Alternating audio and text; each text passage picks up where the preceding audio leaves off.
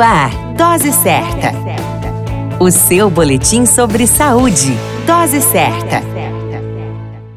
Olá, eu sou Júlio Cazé, médico de família e comunidade, e esse é o Dose Certa, seu boletim diário de notícias. E o tema de hoje é Dia Mundial de Conscientização da Violência contra a Pessoa Idosa. O dia 15 de junho marca o Dia Mundial de Conscientização da Violência contra a Pessoa Idosa. Essa data foi instituída em 2006 pela Organização das Nações Unidas, a ONU, e pela Rede Internacional de Prevenção à Violência à Pessoa Idosa. O envelhecimento populacional é um fenômeno mundial mundial. Só no Brasil, segundo dados oferecidos em um estudo pela Universidade Federal de Juiz de Fora, o aumento da população idosa tem sido muito mais intenso do que no cenário global. Em termos relativos, a população idosa de 60 anos e mais representava 4,9% do total de habitantes em 1950, passou para 14% em 2020 e deve atingir o impressionante percentual de 40,1% em 2100. Como se percebe, o número de pessoas vivendo na melhor idade será quase a metade da população brasileira. Será que as famílias e o país estarão preparados para esse novo cenário? Atualmente, vemos horizontes desfavoráveis para a população idosa que acabam sendo vítimas de violência familiar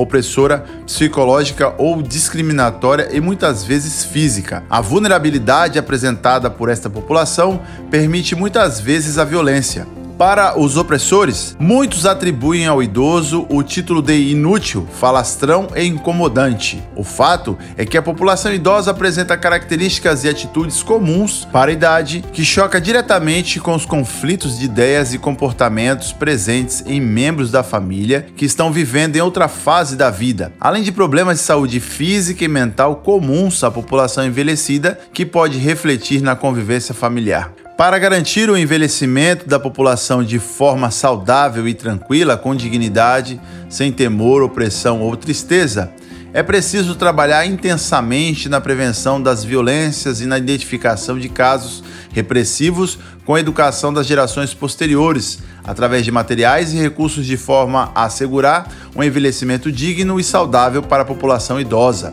Violência contra a pessoa idosa é crime Atualmente existe um estatuto em vigor que os ampara além do Disque Denúncia e delegacias especializadas por todo o país. Se você conhece algum idoso em estado de vulnerabilidade, denuncie. Essa é uma grande atitude e afinal, todos seremos idosos um dia e vamos desejar ser respeitados também. A qualquer momento retornamos com mais informações. Esse é o Dose Certa, seu boletim diário de notícias eu sou Júlio Cazé, médico de família e comunidade. Dose certa.